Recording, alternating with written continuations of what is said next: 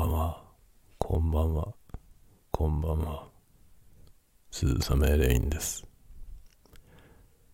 深夜の小声で雑談コーナー。小声すぎますか？ちょっと小声すぎるかもしれませんね。どのぐらいの音量で喋ればいいか、よくわかりません。えー今、午前0時を回ったところです。皆さん、いかがお過ごしですか？いかがお過ごしですかもないよね。寝るよっていう感じだと思いますけど、寝てください。さて、僕も寝ますけどね。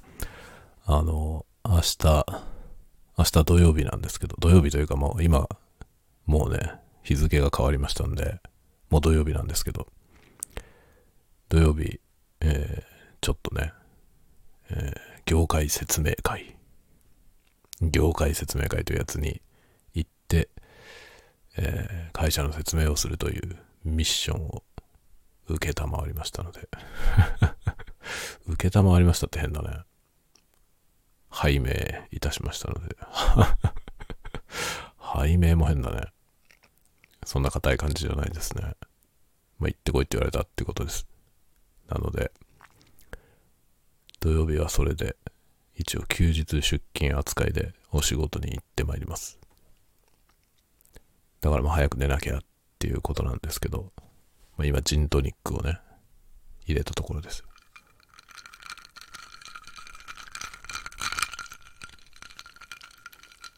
いい感じですか？いい感じですか？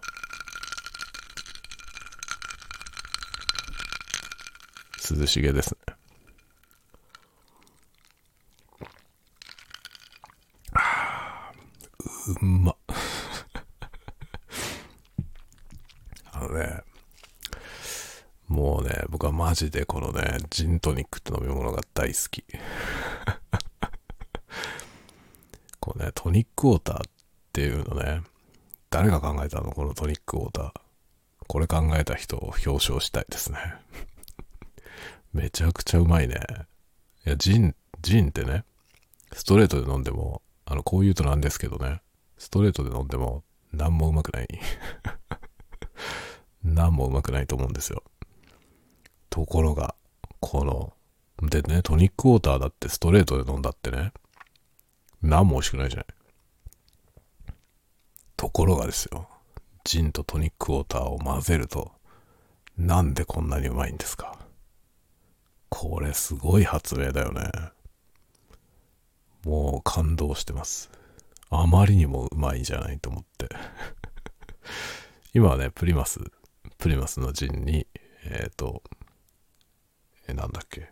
あ、今回はね、ウィルキンソンの、あのね、ラッキーっていうスーパーがね、北海道にあるんですよ。ラッキーは北海道にしかないのかな僕北海道に来てから初めて見た気がしますけど、ラッキーってスーパーがあるんですよ。そのね、ラッキーにはウィルキンソンがあった。普段のね、普段買い物してる、あの、イオン系のスーパー、イオン系のスーパーにはね、あの、これ何？このね、シュエップス。シュエップス。ウルトラマンの飛ぶ時の掛け声みたいだよね。シュエップス。そのシュエップスってやつがね、これはどこ？コカ・コーラ。コカ・コーラ。コカ・コーラが販売しているシュエップストニックウォーターっていうこれ瓶入りのやつがあるんですよ。瓶なの？これ。この瓶入りのね、シュエップスはイオン系のスーパーには売ってるんですよ。でもウィルキンソンのやつは売ってなくて、ウィルキンソンはね、イトーヨーカドーには売ってましたね。で、今回ラッキーでも見つけました。でね、普段結構コープ、生協、コープで買い物することが多いんですけど、コープにはね、どっちも売ってないんですよ。トニックウォーターってものを売ってないんですよ。コープに。なんで？なんでコープにはトニックウォーターないの？だトニックウォーター買えないんだよ、コープだと。で、いつもはね、コープか、あの、イオン、イオン系のスーパーに行くんですけどね、イオン系のスーパーはシュエップしか売ってないのよ。シュエップス。ウィルキンソンのやつが割安だからウィルキンソンの買いたいんだけど、ウィルキンソンのやつはね、なかなか売ってないんですよね。そしたら今回ね、ラッキーで発見しました。ラッキーだね。ちょっとひどすぎてダジャレのレベルが終わりすぎてて、我ながらやばいなと思いましたけど。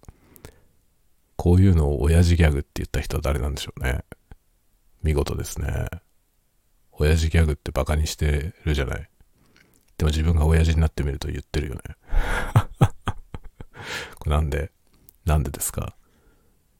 若い頃ね、そんなことを言う親父にはなるまいと思いましたよ。でも言ってるよね。なんでですか？こういうもんですか？なんかでもさ、あ、すごい、すごい右に行っちゃったから。これね、今、Blue Yeti をね、ステレオモードにしてるんですけど、ステレオモードのこのね、分離がめっちゃシビアだよ。こう、ちょっと離れるとすぐこういうね、もう左からしか聞こえないぐらいでしょ。これ、ほんのちょっとしかさ、離れてないんですよ。で、真ん中に行くとこういう感じでしょ。ほんのちょっと右に行くと、もうこういう感じなんですよ。これがね、これが TASCAM のあの DR05X とかとだいぶ違います。このステレオの分離感、1台なのにですよ。1個の、1本のマイクにステレオの仕組みがついてるんですけど、それでこの分離ですよ、左右の。これがすごいね。これはね、DR ではこんなには分離しません。だからものすごくやっぱりね、これが ASMR の人がこれを使うのはよくわかる。これはいいですね、かなり。だけど普通こういうスタンド FM みたいなおしゃべりコンテンツを作るなら、マイクはステレオモードじゃなくてカーディオイドにした方がいいですよ。カーディオイドはあの単一指向性ですね。の方が本当はいいです。だからもし使ってる人は、僕みたいに意図的にこういう気持ち悪いことをしたいと 思うならステレオですけど、普通はこれだと聞きづらいから、あの、ポッドキャストとかね、喋るときはカーディオイドモードの方がいいですね。ちなみにこの間、ポケカラーで歌いまくりましたけど、そのね、ポケカラーで歌うときは僕もカーディオイドにしました。歌だからね。歌だし、あのソフトが、あの、モノラル録音を多分想定している。そこにエコーをかけてステロにするみたいなのを処理をね、想定してるはずなんで、モノラルで入力しようと思って、モノラル入力にしました。何でもステレオにすりゃいいってもんではないんですよね。まあ ASMR はステレオですけどね。これは面白いでしょちょっと、こう偏っていくとこういう感じになりますね。反対側に偏っていくとこういう感じになっていきますね。すごいでしょ気持ち悪いですか？これ多分、ヘッドホンとかイヤホンをつけて聞いてないと、あんまり、この差はね、わかんないというか、うん、わかんないことはないけど、そんな気持ち悪いほどではないと思いますね。この右行ったり左行ったりするのはね、人によっては多分不快だと思う 不快だと思う人もいると思うんで、ほどほどにしときましょう。こういう音だったらどう？こういう音がこう、回ってくのはどうですか？気持ちいいですか？ああ、うま。もうジントニックめちゃめちゃ好きだわ。それで、今日はね、うーん、ああ、そうだ。ちょっと、マニアックな話しようかな。あのね、まあどうだろう。ちょっとマニアックすぎるかな。あのね、僕は小説を書くときにね、あの、ビジュアルスタジオコードっていうね、テキストエディターを使ってるんですよね。わかりますか？ Visual Studio Code。あの、まあ、テキストエディターっていうのはね、テキストをエディットするやつ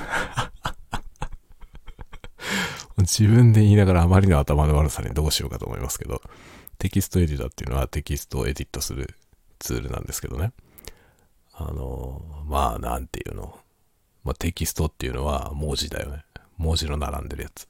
それを編集するソフトウェアですね。まあ、だから文章を書くためのソフトウェアです。ワープロと何が違うのって思うかもしれませんが、ワープロっていうのは、えー、ワードプロセッサー。ワードをプロセッシングするもんですね。アホみたいな話してるね。そのままじゃねえかよっていう感じですけど。でもワードプロセッサーっていうのはワードをプロセッシングするはずなんですけど、そうじゃなくて、あの、文章、文章じゃなくて文書の体裁を整えるソフトウェアとして使われていますよね。ワードプロセッシングのために使ってるんじゃなくて、どっちかというと、うーん、紙面のデザイン。文章なんだけどさ、ね、メインは文章なんだけど、その文章そのものじゃなくて、それを紙の上にどのように配置するかという、そこをいじるのがワープロみたいな感じだよね。どっちかというとね。で、ワープロソフトっていうのは、あの、テキストのエディット機能だけじゃないわけですよ。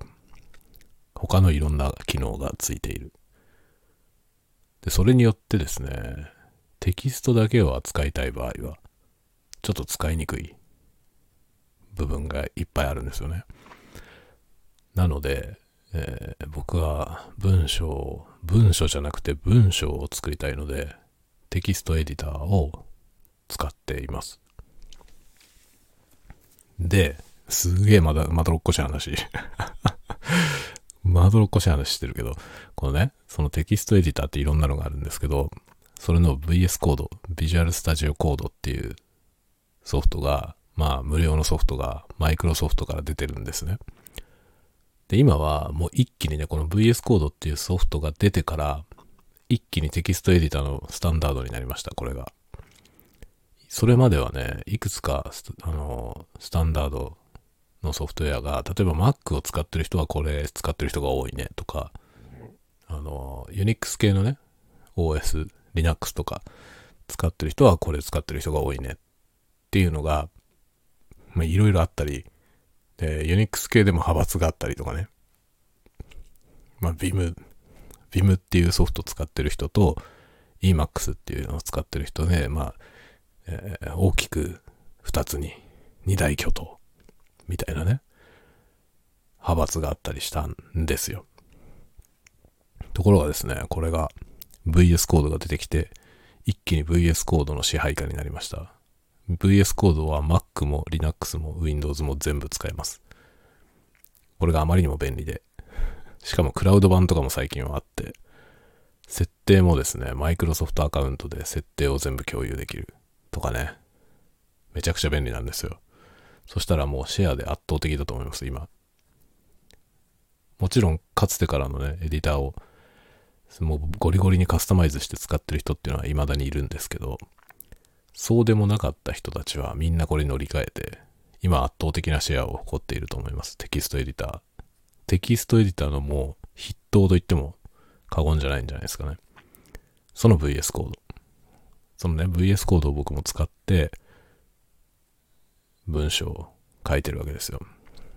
まあ何でも文章はそれで書いてますね。ノートに書いてる文章とか、えー、なんだろう、小説とかね。まあ、小説はどこに、どこの媒体に向けて書くやつも大体それで書いてます。あとあの、えー、仕事でやっているエッセイとか、エッセイっていうか、うん、コラムとかも VS コードで書いてます。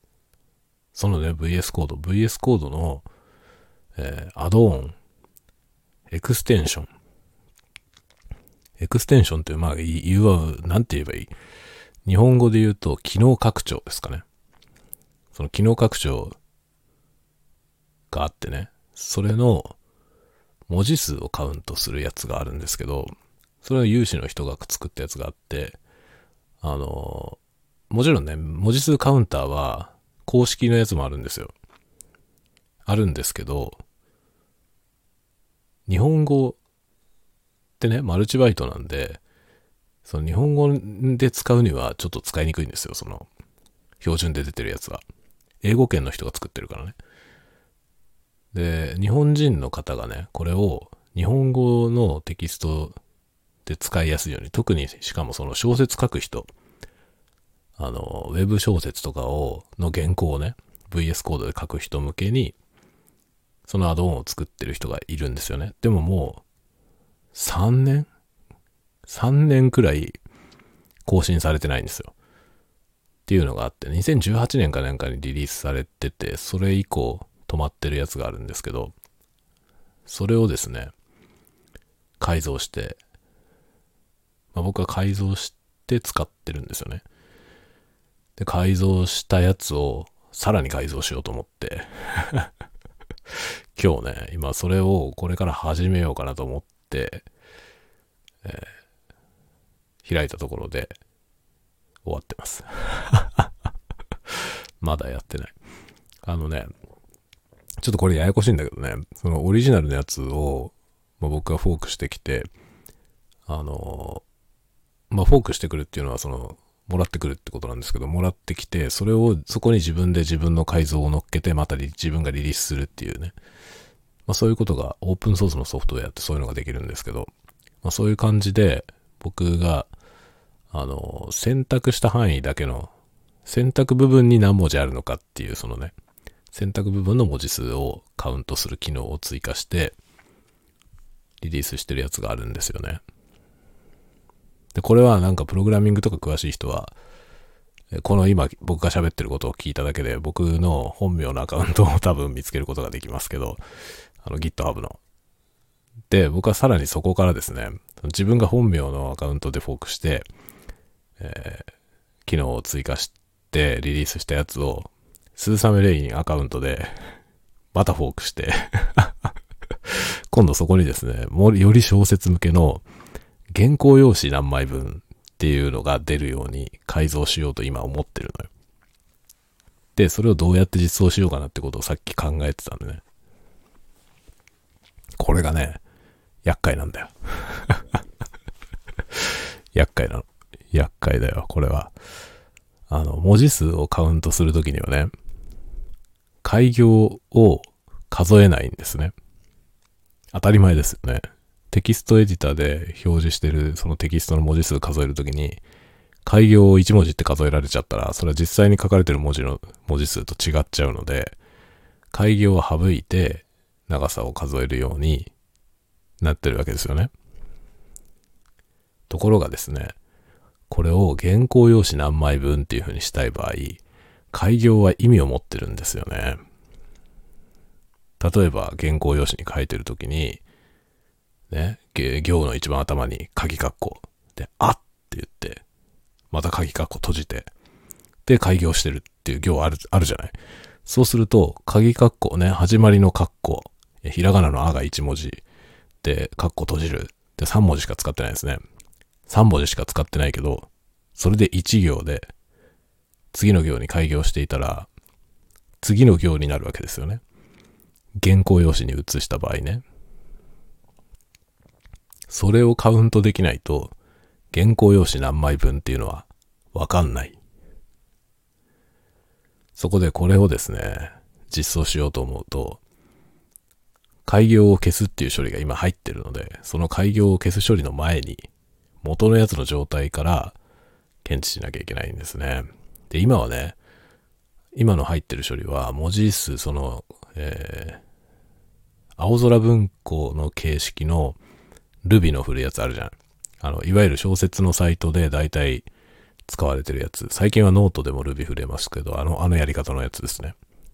あのルビの、ルビを書くための仕掛けのやつも文字数にカウントしないようになってるのよね。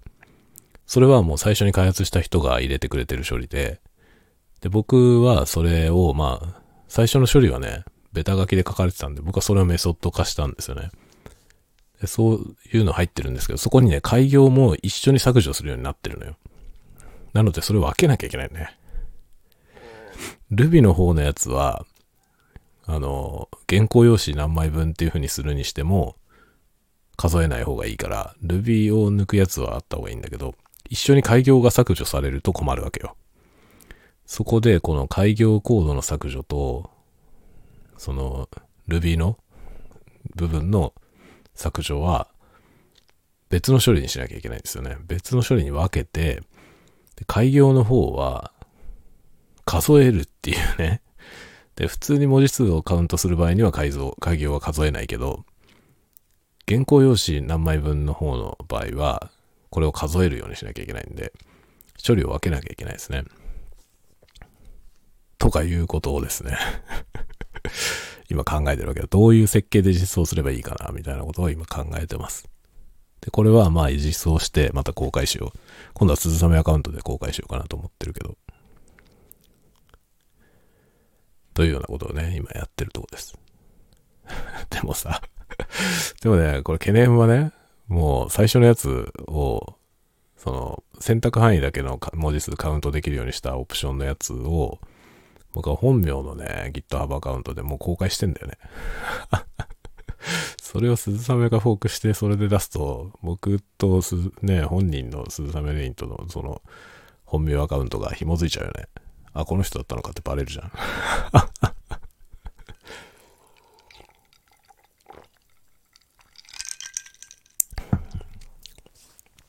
まあ僕どっかにね、前に、どっかでも言ったけど、この、このスタイフで言ったんだったかな？忘れたけどね。あの、あ、違う、ツイッターだ、ツイッターで書いたんだけどね。普通はさ、本名がバレることを嫌うじゃない？ハンドルネームで付き合ってる人たちに本名がバレることを嫌がる人は多いじゃない？僕逆なんだよ、どっちかというと。鈴雨レインしか知らない人に僕の本名の方を知られても別にいいんですよ。そうじゃなくて本名の方の知ってる人たちに鈴雨を知られたくないのよ。ややこしいでしょ？そう、そういう関係なのでね。だから、鈴雨アカウントで VS コードのそれフォークしちゃったから、どうしようと思ってさ。どうしようと思って。まあいいけどさ。いや、まあテキストのカウントとかさ、小説に関するもの出すんだったら、鈴雨レインで出した方がいいなと思ったのよね。だから、こっちでやろうと思ってます。まあ僕のね、本名を知ってる人でも、僕の GitHub を見てる人あんまりいないから、まあバレないだろう。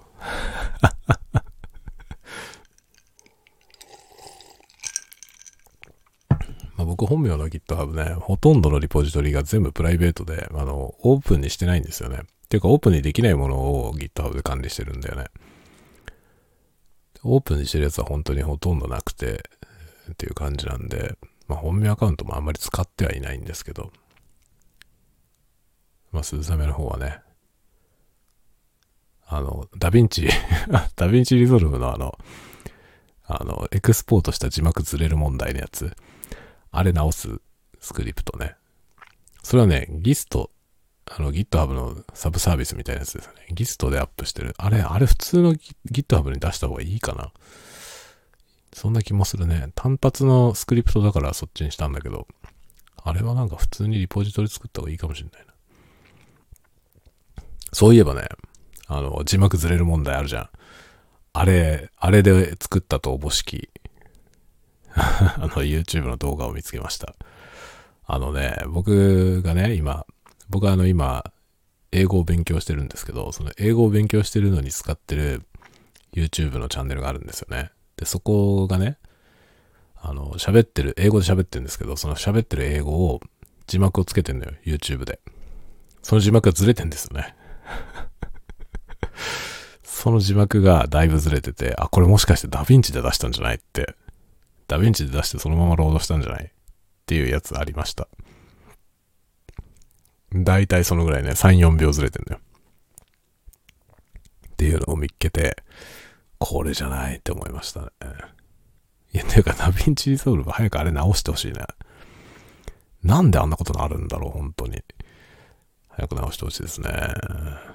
まあ、出力された字幕のデータはね、ただのテキストファイルだから、まあ、それの中身のね、タイムコードを全部ずらすっていうのは、別にプログラム書けばあっという間にできるんで、まあ、それを書いたんだけどね。でもさ、その、その程度のことだったら別にソフトウェアで直せるじゃん。直してほしいよね。とかそういうことをね、思っております。最近はなんかあんまり大掛かりなプログラム書くことはなくて、本当にビジュアルスタジオのその、ビジュアルスタジオコードのエクステンションを書くぐらいがちょうどいいサイズ感だな。まああんまりでかいもの作りたいとあんまり思わないし。ちょっとね、いろいろやってみたいことはあってね、まあ、プログラムは引き続き勉強はしてますけど、あんまり大きいものはね、もう、時間もかかるし、やってないですね。プログラムを書きたいんじゃなくて小説を書きたいんだよ、本当は。だけどさ、小説の原稿を書きながら、原稿用紙だったら今何枚目っていうのは、リアルタイムで分かったらめちゃくちゃいいじゃない。それは欲しいなと思って、ちょっとそれは作ろうと思ってる。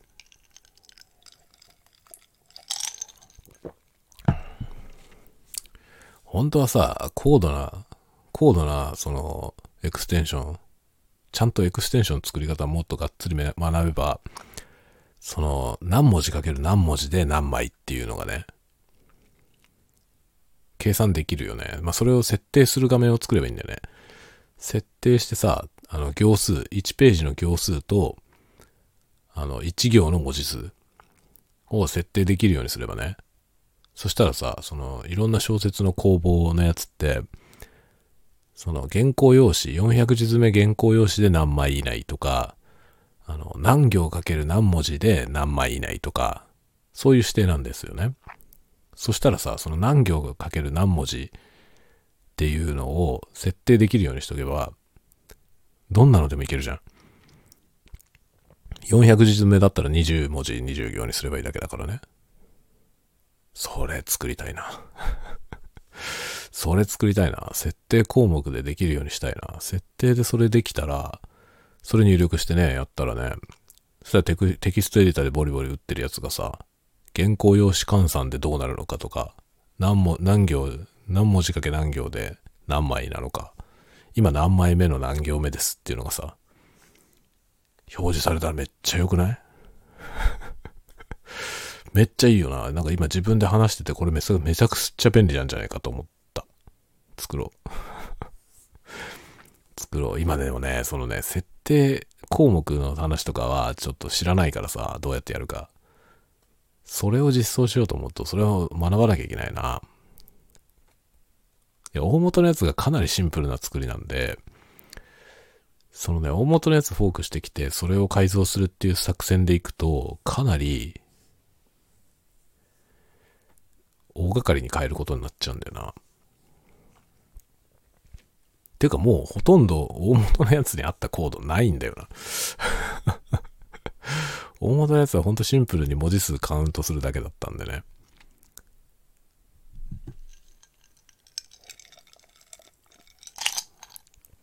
それを大幅に変更して何文字かけ何行で何枚っていうのを表示できるようにしたらかなり熱いんじゃない？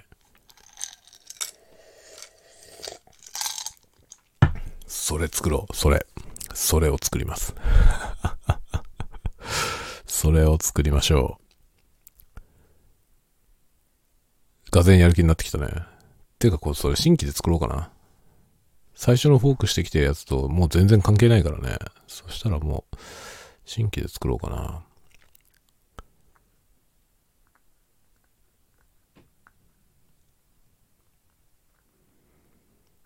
新規で作ろう。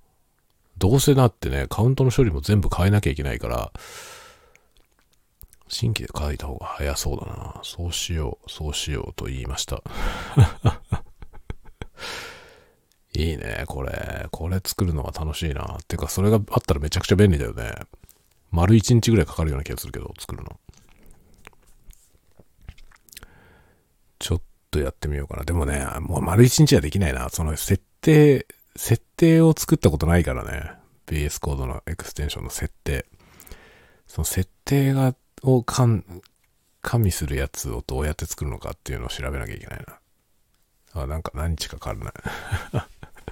何日かかるけど、それを作ろう。と、ここで宣言しておく。忘れるからね、どうせ。今、お酒飲んでるし。どうせ忘れるんで、忘れて、あれ、そんな話あったっけ？ってなるんで、ここで言っときますね。ここで言っとけば、後で自分でも聞くから、自分で聞いて、おおおって、そういえばそんなこと言っては、って、作んなきゃって思い出すからね。ということで、やっていこうと思いますわ。ではではでは皆さん、明日は、明日はというか土曜日は僕は、えー、若い人たちに、こういう仕事楽しいよ。こういう仕事楽しいよって、君もやんないっていう話をしに行きますね。まあ、いいんじゃないですか。会社のプロモーションの映像とかもね、今、まあ今日会社だからもらいましたんで、それを流しつつ、えー、いろいろね、喋るという話ですね。まあ、中高生の親御さんとかがね、どれぐらい来るかがちょっと楽しみだね。多分ね、親御さんは不安がいっぱいだと思うんだよね。子供がこういう仕事したいって言い出したら。あまあ僕の仕事はね、エンタメ、エンタメの映像を作る仕事ですけど、映像制作の現場で、まあ僕はエンジニアみたいなことをやってるんですけど、元はね、映像を作ったんだけど、エンジニアやる人がいないからエンジニアになったんですけどね。っていう経緯で今そういう仕事してるんですけど、まあ言っちゃうとアニメ業界ですね。なので、アニメやりたい、アニメ作る人になりたいって子供が言い出したらね、親御さんはきっと心配するよね。何しろアニメ業界っていうのは悪名高いじゃない。待遇が悪いっつって有名だからね。みんな不安にが、不安があるじゃん、お母さん方はね。お父さんお母さんは。そんなのやめときなさいってなるんで。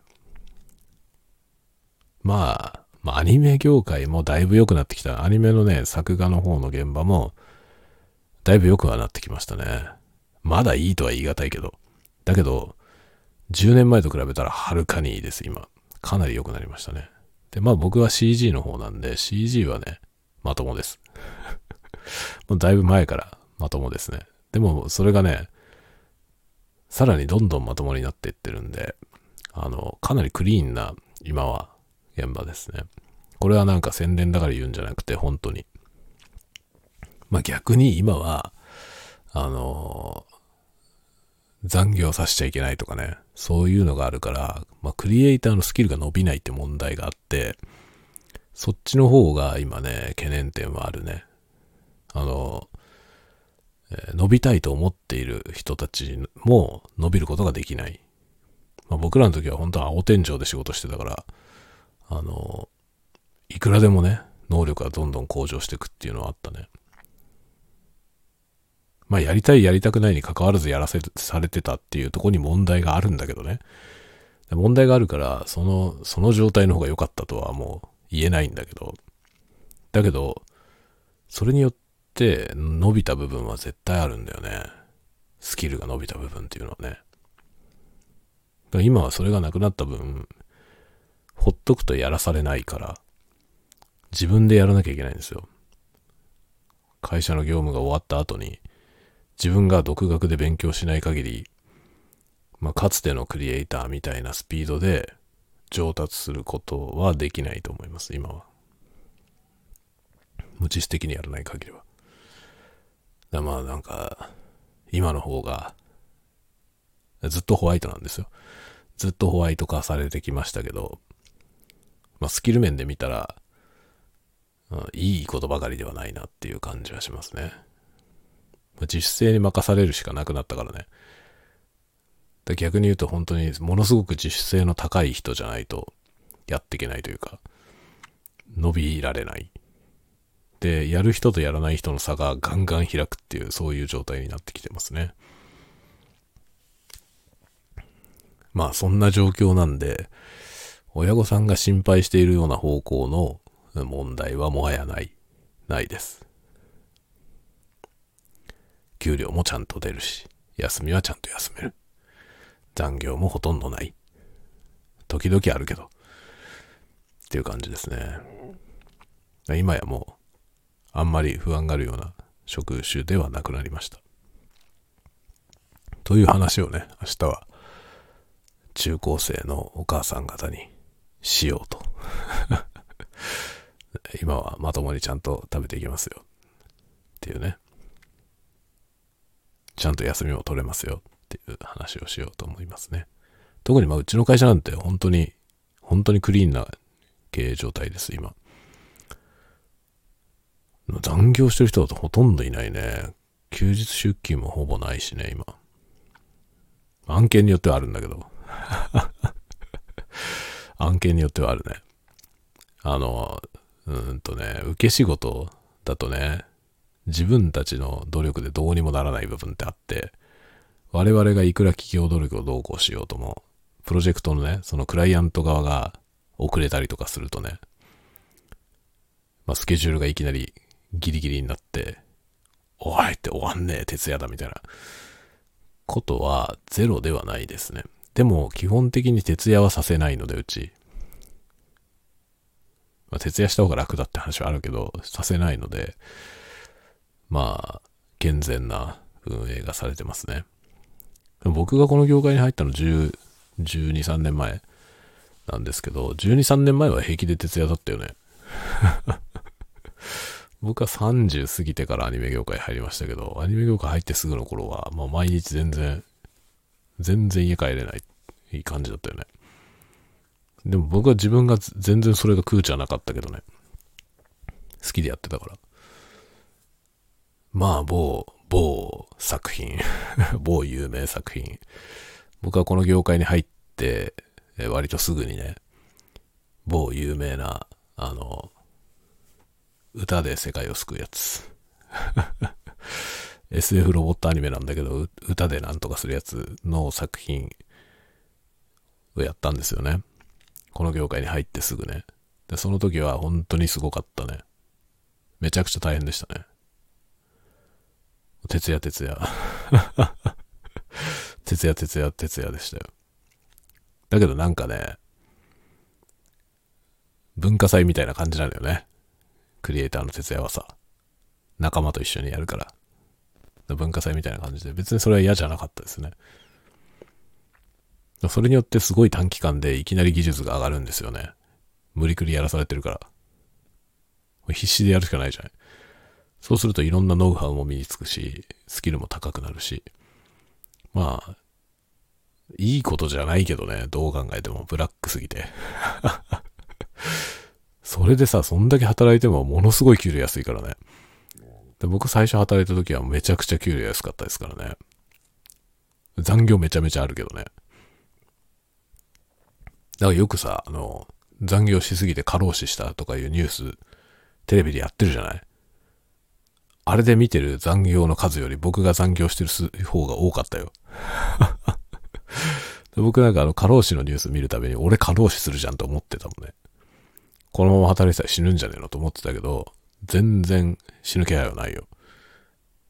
で、その時にね、目覚めたんですけど、僕分かったんですけどね、過労死っていうのは、あれ体が疲れてるんじゃなくて、心が疲れてるんですよ。過労死って、あのね、残業して体だけが疲労してるだけだったら、別に寝れば治るんですよ。あんまり死ぬほどのことになんないの。あれね、ストレスがあるから死んじゃうんですよ。だと思う、本当に。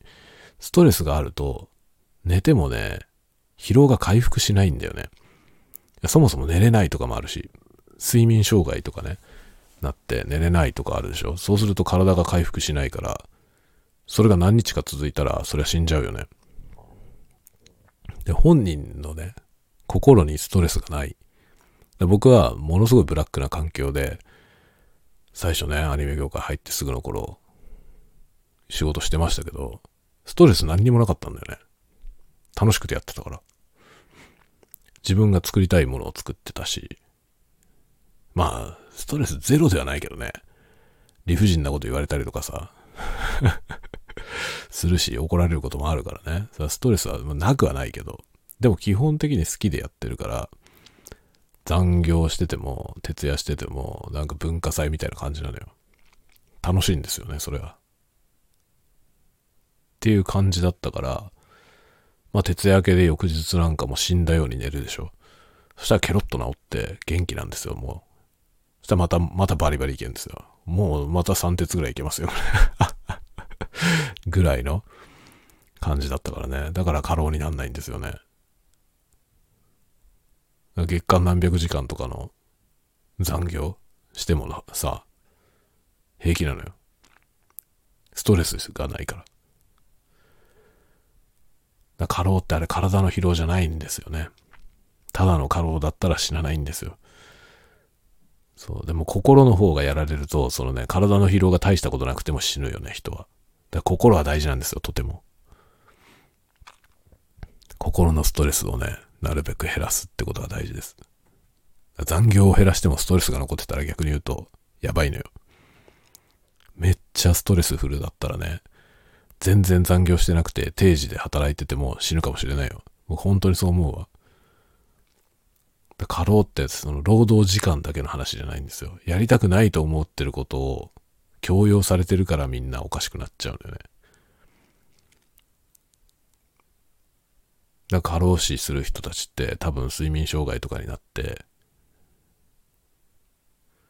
残業が200時間とか300時間とか言っててもあの寝る時間はあるじゃんあるじゃない？あるけど多分ね、ろくに寝れてないんですよね、死んじゃう人は。だ睡眠時間で言ったら僕だって今だって僕ほとんど寝てないからね。こんなもん何の自慢にもなんないけど、僕ショートスリーパーだから、あの、1日平均4時間くらいですね、睡眠時間。だから全然元気ですよ。ある日突然死ぬかもしれないけどね。ある日突然死ぬんじゃないかっていう気はちょっとするけど、でも、健康は何ら問題ないですね。めちゃめちゃ元気だしね。ケロッとしてますね。それはでもね、睡眠の質がめちゃめちゃいいからだと思うね。僕4時間半とか5時間しか寝てないけど、その、睡、睡眠のさ、なんかあの、計測するやつあるじゃない？ああいうので見ると、睡眠効率が97%とかなんですよ。もうほとんど100じゃんっていうさ。もう横になったらほぼ瞬間寝てるし、目覚ましかかる直前に目覚めるんですよね。めっちゃ健康だと思う、睡眠に関しては。ただ睡眠時間がちょっと少ないけどね。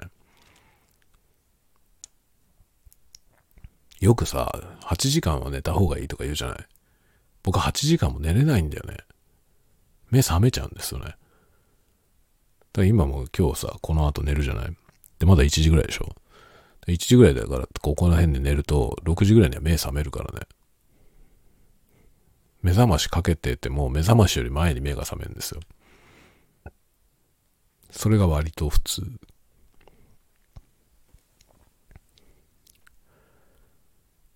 寝れるならね、寝た方がいいと思う。いくらでも。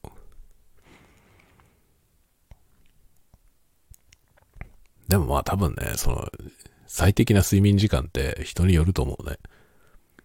僕はこれが体に合ってんだろうね。なんか元気ですよ、とても。4.5時間か6時間です、大体、寝るのは。僕は1時間半、90分のサイクルがいいんで、大体90分の倍数で寝るようにしてますね。だから4時間半寝ることが普段は多くて、まあ、休みとかは6時間寝てるってことが多いかな。あとはね、あの、朝はちゃんと起きて昼寝する。朝ぐだぐだ寝るっていうことをしないようにしてますね。だから休みの日でも朝はちゃんと起きて、で、まあ土曜日とかはね、朝一で映画見に行ったりしてますね。明日ちょっと行けないけどさ。明日はだからね、映画を夜見に行くんで、帰ってくるのが 帰ってくるのが遅くなる予定なんですよ。その説明会とか終わった後に映画見て帰ってくるつもりなんで。普段はね、朝映画見に行ってますね。だから起きて朝映画見に行って、で、帰ってきてから昼寝するのよ。っていう風にしてる。そうしないとね、サイクルがおかしくなると、例えば土日に朝寝るようにすると、月曜の朝苦しいのよね。起きれなくなっちゃって。でも土曜も日曜も普通にね、平日と同じように目覚まして、で、昼寝をするっていう風にすると、月曜日の朝が何も苦しくないですね。普通に目が覚める。あの、目覚ましなくても。目が覚めます。いつも同じ時間に起きてるから。まあ、それがね、多分睡眠のコツですね。なんで睡眠の話になった？もうね、止めどなくどうでもいい話をしてますけどね。まあ、えー、そろそろ酔いもだいぶ回ってますんで、寝ようと思います。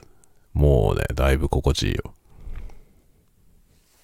僕こうお酒飲んでもさ、これジントニックコップ一杯だから ジンは本当にね、ダブルぐらい、指2本分ぐらいしか入れてない。それでもうね、一晩中飲んでたみたいなこの饒舌な感じ。上機嫌です。かなり気持ちよくて。安上がりだね。ジンをボトルで買ってきたらもうしばらく楽しめるからね。安いもんですよ。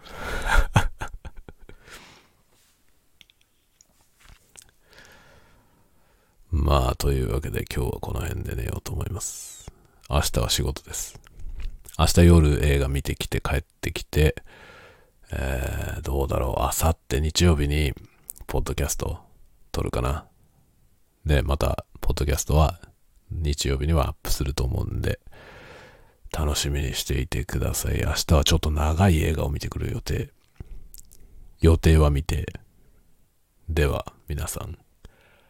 また次のスタンド FM でお会いしましょう。おやすみ。おやすみ。おやすみ。